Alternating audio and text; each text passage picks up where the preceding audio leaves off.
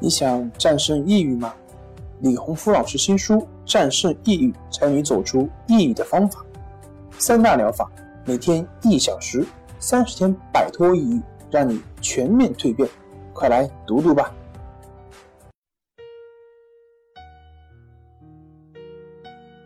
大家好，我是重塑心灵心理康复中心的曹老师，我们的公众号是。重塑心灵心理康复中心。今天我们要分享的是：社交恐惧症是因为胆小造成的吗？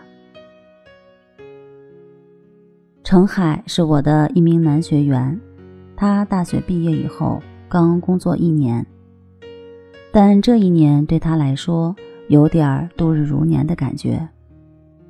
原因是在工作和与人交往的过程中。出现了一些障碍。他的性格比较内向，不喜欢主动和别人说话。每天除了坐在自己的工位上对着电脑，下班独自坐车回出租屋，很少像别人一样和同事一起出去吃饭，和好朋友一起聚会。其实也不是不想，确切的说，是他没有一个好朋友。感觉很难融入别人的圈子，而最让他难受的是每周五的部门例会，每个人都要当众发言，汇报自己一周的工作进度和下周的工作安排。从每周四开始，他就会焦虑不安，到周五早上更是紧张到不行。发言的时候会不停地出汗，面红耳赤。说话结巴，弄得同事都在不停的偷笑，这让他更加的紧张。他感觉自己很没有用，胆子太小了，很懦弱，什么都做不好，觉得自己的生活毫无意义，对未来也觉得没有希望。工作时间，整个人感觉乏力，脑子转得也慢。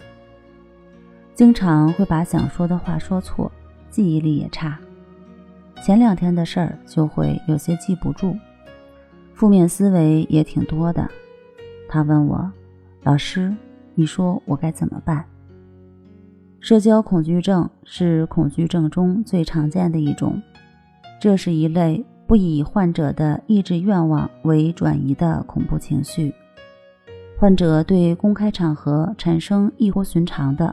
持久的恐惧和紧张不安，明知对自己并无真正威胁，自己的这种恐惧反应极不合理，但是在相同场合下，仍会反复出现恐惧情绪和回避行为，难以自制。